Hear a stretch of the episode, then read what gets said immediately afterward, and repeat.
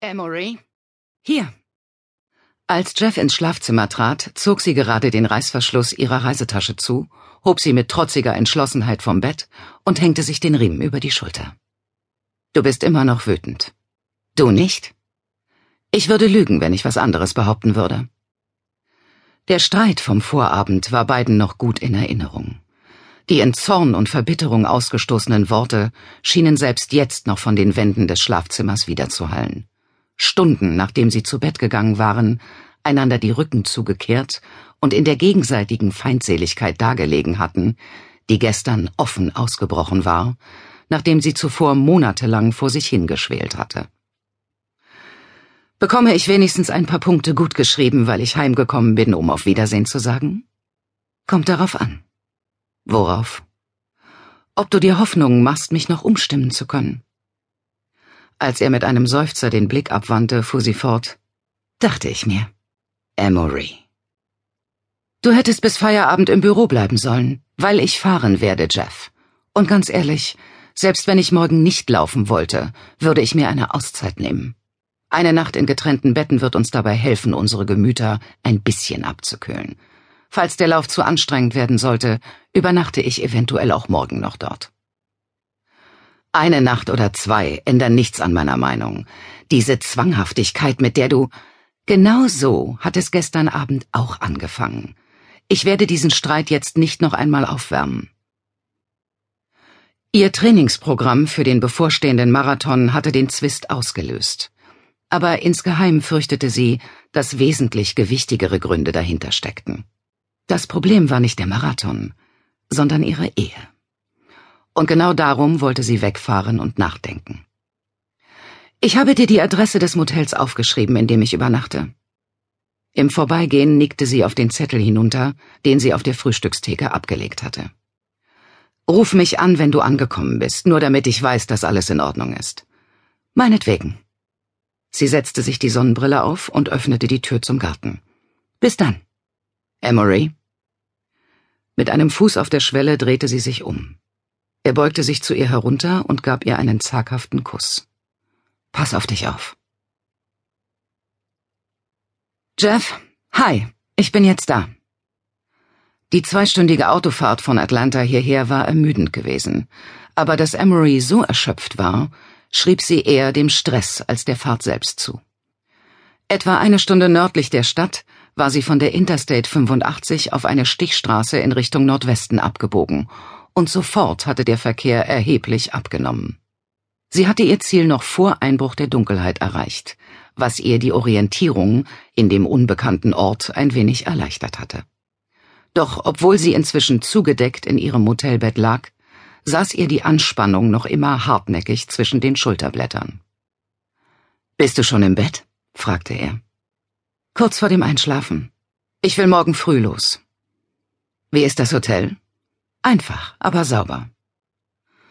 Ich finde es bedenklich, wenn sauber als Vorzug hervorgehoben werden muss.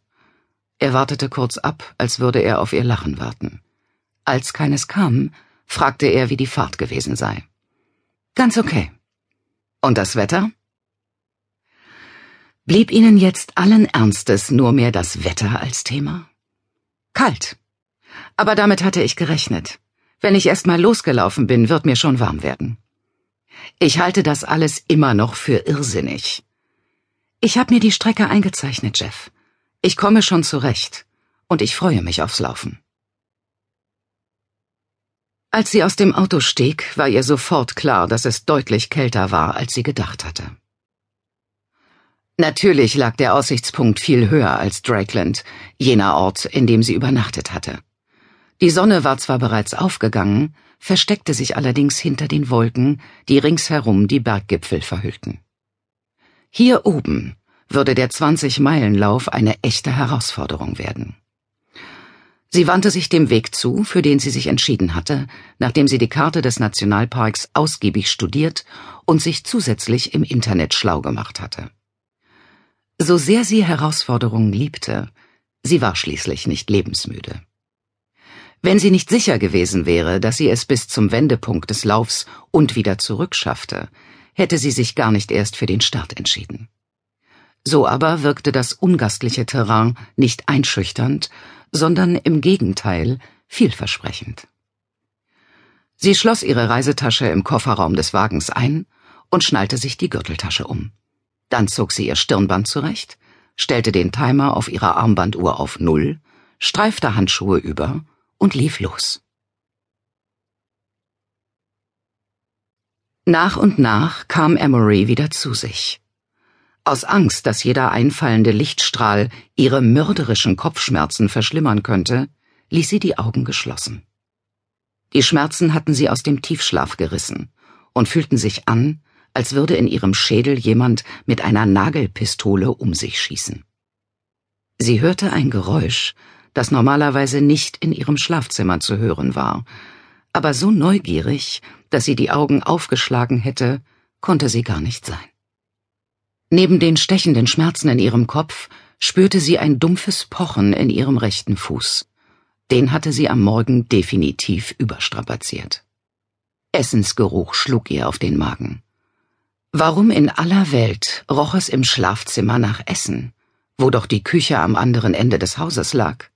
Was immer Jeff auch kochen mochte, aber Jeff kochte nicht.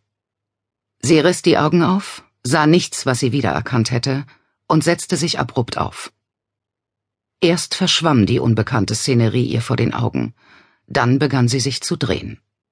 Ätzende Magensäure stieg ihr in den Mund. Ehe sie ihr über die Lippen laufen konnte, wirkte sie sie mühsam hinunter. Ihr war so schwindlig, dass sie sich wieder auf das Kissen legen musste. Das, wie sie jetzt erkannte, nicht ihr Kissen war. Und der Mann, der neben ihrem Bett stand, war nicht Jeff. Wer sind Sie? keuchte sie. Er machte einen Schritt auf sie zu. Bleiben Sie mir vom Leib! Sie hob abwehrend die Hand, auch wenn ihr klar war, dass sie ihn so unmöglich würde zurückhalten können. Sie war hilflos wie ein neugeborenes Baby. Und er war riesig. Trotzdem blieb er auf ihren Befehl hin stehen. Sie brauchen keine Angst vor mir zu haben. Ich werde Ihnen nichts tun. Wer sind Sie? Wo bin ich? In Sicherheit.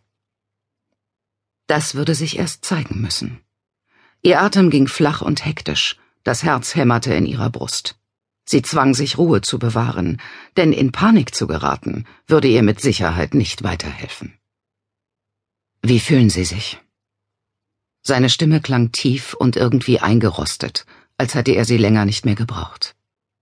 Sie starrte ihn wortlos an, versuchte, die unzusammenhängenden Eindrücke zu sortieren und eine Erklärung dafür zu finden, wo sie war und warum sie sich an diesem Ort befand. Wie geht's dem Kopf? Er nickte knapp zu ihr herüber. Behutsam berührte sie die Stelle, die er gemeint haben musste, und stöhnte auf, als ihre Fingerspitzen eine dicke Beule hinter ihrem linken Ohr ertasteten. Es war ein Gefühl, als hätte sie mit einem Vorschlaghammer gegen einen Gong geschlagen. Schmerzwellen brandeten durch ihren Kopf. Ihre Haare waren verklebt und blutig und die Fingerspitzen rot, als Emery auf sie hinabblickte.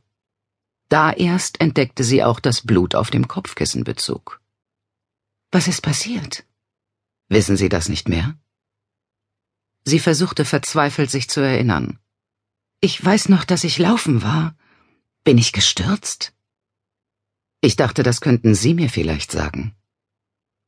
Sie wollte den Kopf schütteln, doch schon bei dem Versuch explodierte in ihrem Kopf sonnenheißer Schmerz und ihr wurde speiübel.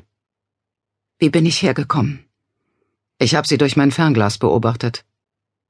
Er hatte sie durch ein Fernglas beobachtet? Das hörte sich alles andere als beruhigend an. Von wo aus? von einem anderen Bergkamm aus. Aber dann habe ich sie aus dem Blick verloren und dachte, ich sollte lieber mal nachsehen. Als ich sie fand, lagen sie bewusstlos am Boden. Also habe ich sie mitgenommen und hier heraufgetragen. Und wo genau sind wir hier? Mit einer Geste lud er sie dazu ein, sich umzusehen. Jede Kopfbewegung ging mit neuerlichen Höllenqualen einher. Trotzdem stemmte sie sich auf die Ellbogen. Nachdem sie dem Schwindelgefühl ein paar Sekunden Zeit gegeben hatte, wieder abzuflauen, studierte sie ihre Umgebung, hielt insgeheim aber hauptsächlich nach einem möglichen Fluchtweg Ausschau, falls sie später einen brauchen sollte. Vier Fenster.